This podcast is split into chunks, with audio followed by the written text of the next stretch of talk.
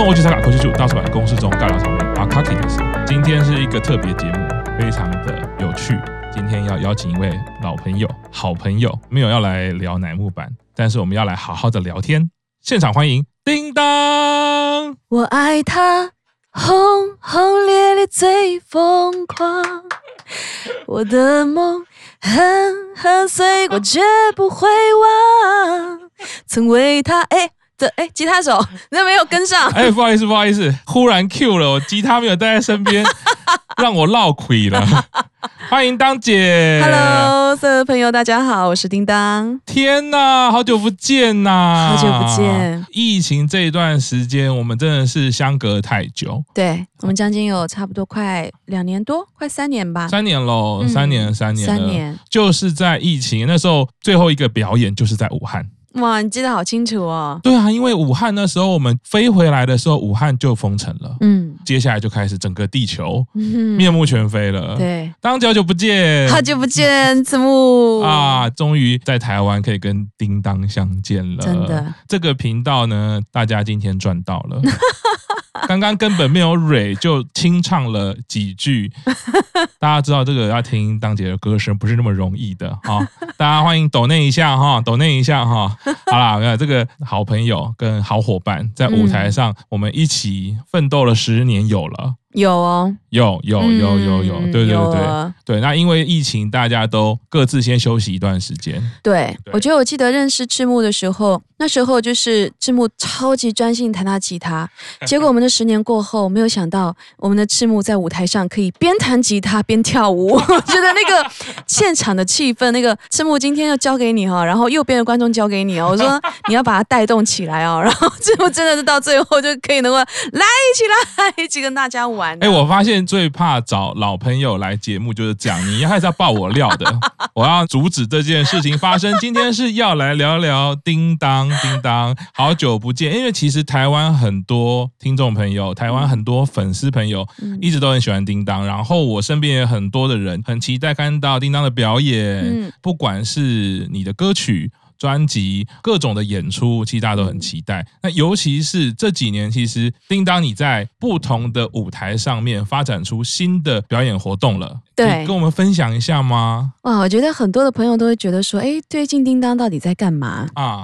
真的，我觉得对我来说，我自己要去做一些决定哦，特别是做一些我自己心里想要去做的一些决定。其实我就还蛮快速的，哦、就我讲的快速，就是 OK，我很确定我要这样做。是，也许可能身边人说说，嗯，你为什么花那么多时间要去做一件，嗯，可能未必很快能够有成绩，或者让大家看到的这样一件事情。可是对我而言，我觉得。如果要去做一件对你来说是很陌生的一件事情的时候，你需要花很多的时间去沉淀。嗯嗯，Yeah，我很开心，就是从之前的歌手的身份，嗯，多了一个身份，就是音乐剧演员的身份。哇，哇，音乐剧演员呢？嗯，音乐这个部分，当然对于叮当这个名字，我们要连接不是这么的困难，很可以想象。嗯演员这件事就不太一样了，嗯，而且音乐剧演员是要在表演的当下，同时把音乐跟戏剧结合起来，没错。哎，可以跟我分享一下，就是这样子的历程。你刚进去的时候，你的感觉是什么啊？好可怕！干嘛自己挖个坑给自己跳？等一下，刚刚刚刚叮当明明带着勇气，带着自信跟大家分享说：“哦，我做了一个决定，我怎么样怎么样。”结果第一个答案是好可怕。但我觉得这一定是一个重要的历程啦，来跟我们分享一下。虽然你觉得可怕，我相信一定不止这样。牡羊座的人就是表面都很勇敢，只是内在那个可怕，那个脚有没有觉得，哎，不能丢自己面子哈，就不能因为自己已经，你知道，就是不能自己打脸，有没有？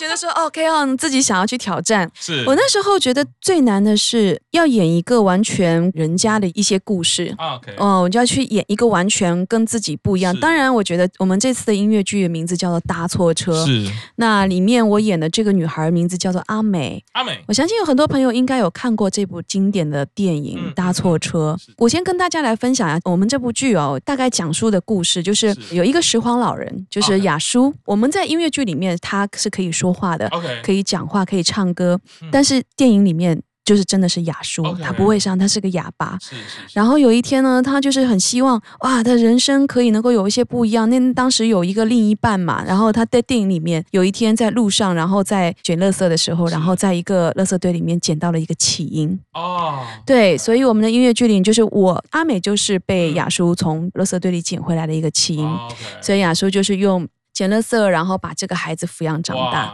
对，所以因为这部剧哦，我们讲说让有很多朋友已经好几刷了。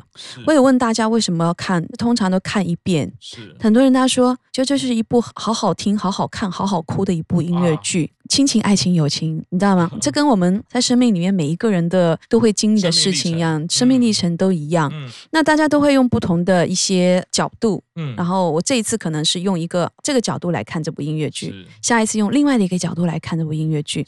所以我在想说，那我最大的一个挑战困难是，是我不能让人家看到是叮当在台上。哦。我要让很多人就说：“哎，这是叮当吗？”哇哦。然后，哎。叮当会这样哎哎，他可以这样啊！我觉得我自己我要做这件事情的时候，其实我觉得哇，好挑战。就是我觉得我很想立刻，我也觉得我要来做。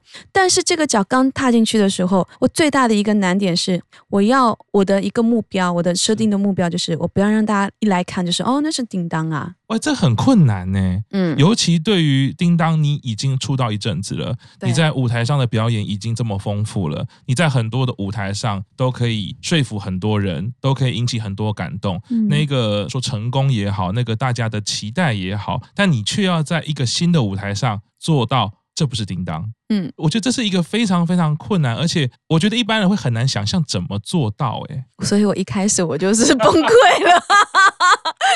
因为这是个目标.我我是一个会给自己设定一个 OK，我做这件事情，那我希望最后的一个成果让大家看到是什么。所以就是一开始我们讲说万事开头难，是。最难的一开始就是我先以怎么样最快的速度又唱跳演哦，要全部都能够顾上。OK，虽然之前我有在新加坡也是有演过音乐剧，就搭错车这部音乐剧也是一模一样，是，但是呢，我们里面的内容很多东西全部不一样，因为当时是新加坡的导演，是，那这次是。我们是全新改编，是是是，所以啊，我觉得当时我觉得最大难点，我就说就是有一种对于我来说。音乐剧虽然演过，但是还是一个新人，就是你不知道从何切入，是，是，是，所以我当时做的第一件事情就是先给这个角色写自传。哇哦，嗯，先写了几万字的自传，就是拿几万字的几万字的自传。我拿到这个脚本，然后我在想，这个女孩，我要给她设定从几岁到几岁？OK。所以第一场戏那时候，就是她跟阿明哥在天台上两个人很特别天真的那个样子的时候，给阿美那时候第一个亮相就是设定的是在十七岁。OK。那十七岁，我想说，哇，那讲话什么，那你肯定要特别的有那个年龄的这个女孩的这个样子。是。所以我当时在那场戏里面，不光是说表达，然后包括唱。因为那那时候第一首歌就唱《离家出走》，啊，就是阿美想要有梦想、有幻想，我想要去唱歌。哎，啊啊啊，这个部分跟叮当有点点像。所以我那时候想就说：是是是啊，我的声音就是应该要这样子。哦，嗯，对，我下定决心离家出走。对，所以有这个歌就《离家出走》这首歌本来是叮当唱的，是是是，就要变成阿美的台词。OK OK，所以我觉得哇，我觉得好有趣哦。是是是，我觉得同样的一首歌被两个完全不同的这个身份，然后在表演的时候，我觉得带给我一种啊，好好玩哦，特别好玩。已经有感受到那个有趣的部分了。嗯，哎，不过你刚刚说的阿美是设定是十七岁嘛？第一个亮相十七岁，哦，那跟你也没差多少，你不是十九吗？嗯，就然后两年也是差很多啦，哈，对不对？两年的对。是是是，所以说在不同的时间点，即便自己的生命历程跟角色有一点呼应，跟即便有一点连结的时候，但是在不同的时空，在不同的舞台上面的时候，对于每一个表演者，他都要花很多的时间，嗯，去揣摩，去做功课。刚刚听到非常特别，竟然是用写自传的方式，嗯。啊，用文字书写的方式，对，然后让自己去进入那个角色，对，因为每一场戏跟每一场戏之中间，有可能就是进来的，可能这场戏结束了，他可能比如说是在一个星期前发生的事情，嗯、下一场戏他进来可能是一个星期后，嗯，那你中间发生了什么事情？哦，你要怎么去串联？，okay. 因为每一场戏进来，我们会换不同的服装，okay, okay, okay. 然后也会换不同的造型，整个都会不一样。是，所以那你进来的时候，前面还在离家出走，下一场戏可能就阿美就去酒吧唱歌了，嗯，然后在下一场戏可能就哎谈恋爱了，哦，所以它中间有一些时空的，我们讲说一些浓缩，OK，嗯，所以你要如何在这个中间，然后有很多的故事发生。这个女孩怎么样从十七岁，然后来到了十九岁，然后再到后面成名的时候，然后到了二十二岁，然后到最后的、嗯、我们这场戏最有意思的就是到最后第一场戏是所有的人全部都出场，嗯、然后那时候阿美是个巨星哦，我们是从最后一场戏变成了第一场戏哦，倒叙倒叙的方式 OK，, okay. 所以就是。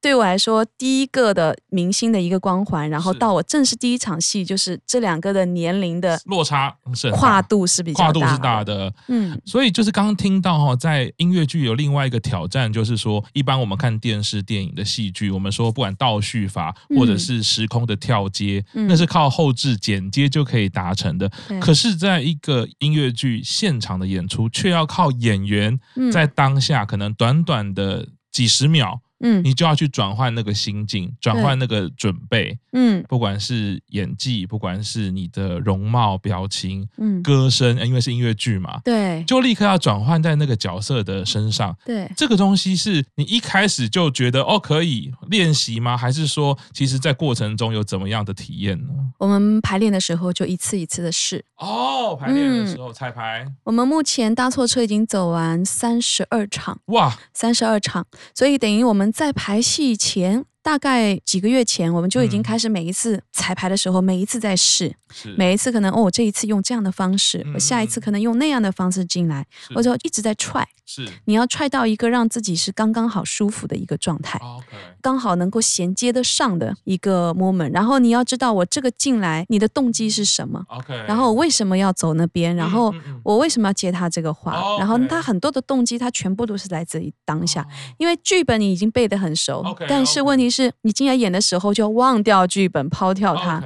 比如说我们俩，哎，这么我们现在访问你，你不知道我们接下来会说什么，聊什么。可是问题是，我们的剧它其实就是固定的，台词也是固定的，因为我会知道我说完你接下来要会接我什么。可是那个当下你又不能告诉自己，哎，我已经有提提前预设，哦，哎，我还是像我第一次听到你讲那样子的一个情绪，情绪才会对嘛？对，哦，哇，哦，我觉得那个演员的修炼跟修养非常不容易。嗯，他等于是说，在短暂的时间内，整场戏对我们一般人来讲，哦，是好几幕、好几段台词。嗯，但是对于演员来说，他要用一个生命的串接，要在一个顺畅的节奏感里面把它整个串出来，没错，然后呈现整个剧，才会让观众看起来觉得，哎，是很流畅的一个故事。嗯，跟你音乐合作这么久了，但是在音乐剧里面歌唱这件事情，你觉得对你有什么挑战，或有什么样不一样的体验呢？我不能把它变成就是歌手的身份的演唱的方式，欸、这真的太让我好奇了。因为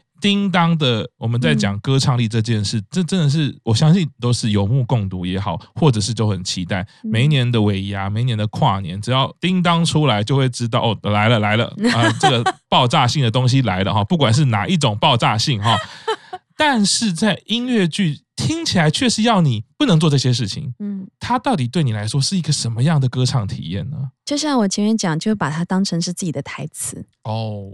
其实每一首歌都是我们的台词啊，只是用唱的，你把它说出来，是是是，嗯，是用说来把它全部都告诉你们。是是是，比如说像里面的一样的月光，一样的月光，大家应该特别熟了，对不对？是是。什么时候二十万般，就是很嗨。是。可是我在音乐剧里面，因为有戏还在演，是是。我的表达就会是什么时候。二十万般都离我远去，然后我在唱这一句的前，刚好发生阿美要为了自己的梦想，为了自己的爱情，然后跟家人有一些拉扯的时候，家人不理解他的时候，然后一个一个离他而去，然后他就是唱的什么时候儿时玩伴，阿明哥突然之间就很生气，然后他就突然间离开了，儿时玩伴都离我远去。哦、什么时候？然后跟爸爸的，所以我们唱的每一句，他都是有对象的。哦、OK。然后有时候呢，他又是对自己说的。OK。所以跟歌手，比如说我们在舞台上的表演，是是是，因为是是歌手，我们就是听不懂，我们就完全是跟台下的观众，大家是很直接的一个互动。然后在歌曲的脉络里面，怎么去展现这样子？所以最害怕的就是我们在表演的时候，台下观众大合唱这个。你知道，我们就遇到一场在马来西亚，真的、哦，你知道马来西亚人真的好爱 K 歌，真的非常爱唱歌。我们那一次音乐剧到马来西亚，真的是唯一一次，就是三十二场里面，我觉得是最最最挑战演员的一件事情，就是将近有三十首音乐作品，真的我自己的歌，然后像呃离家出走啦，我爱他啦，亲人呐、啊，那这些歌其实都是每一次在做演唱会的时候，大家一定会是大 K 歌的时候，然后你就会听到台下的人跟着一起唱的时候。你真的有一种戏在演，角色在身上，你会有一种，这听起来真的是一个很妙的经验。因为我一般我们在做演唱，不管是大小表演啊，乐手也好，歌手也好，当然遇到观众的大合唱的时候，都会感受到是这个热情的回应的，对，对，就很棒啊，哇，表示很有共鸣嘛，对不对？对，然后实际上是，哎，我们也可以轻松一点嘛，对，就交给你们唱就好，没错。但是当你有戏在演的时候，它却会是一个拉扯，对，哇，演唱会的时候。观众大合唱是件最开心、最幸福的事，真的。但音乐剧在大合唱的时候是一件有多痛苦的事情啊！因为一定经历过这一段，上了这样的舞台，才能理解这种体感是什么。就是说，同时有不同的角色要去扮演，但是歌唱对这个剧来说，它有不同的意义，所以我必须要全方面的去考量。嗯，那这样子才能做到一个完整的作品。对，这个真的是很不容易，而且听起来非常新鲜。所以我相信，如果是喜欢叮当的朋友，或者是过去常常听到叮当演出的朋友，在这个音乐剧里面，应该会有完全不同的感受。嗯，对，应该会有一种惊喜的感觉。对，刚好回到就是我这两年在做的节目了。我相信很多的听众哈，我们大叔版的朋友看了很多南湖版的成员，其实他们在村外的工作也都是在做音乐剧。嗯，那我们当然很难到日本去看音乐剧嘛，对不对？但是从他们在平常的呃发一些线动 IG 都知道，音乐剧其实不容易啊，是很辛苦的。但是叮当今天跟我们分享了，平常我们看的歌唱舞台动作，到了音乐剧，它不是这么容易的，因为它有一个剧本在走，它有一个故事要去考量。对，让我们多了很多的想象，跟多了很多的期待。我们真的是有空可以去看音乐剧，因为这跟一般的表演是不太一样的，完全不一样。我觉得我自己在这个过程里面还有一个大的体验是，因为我们很多时候我们唱歌会有拍子啊，对吧？可能你跟着这个拍子，身体的流动，比如说跟着这个节奏走。可是，在音乐剧里面，我唱跟身体是要分开的，你懂吗？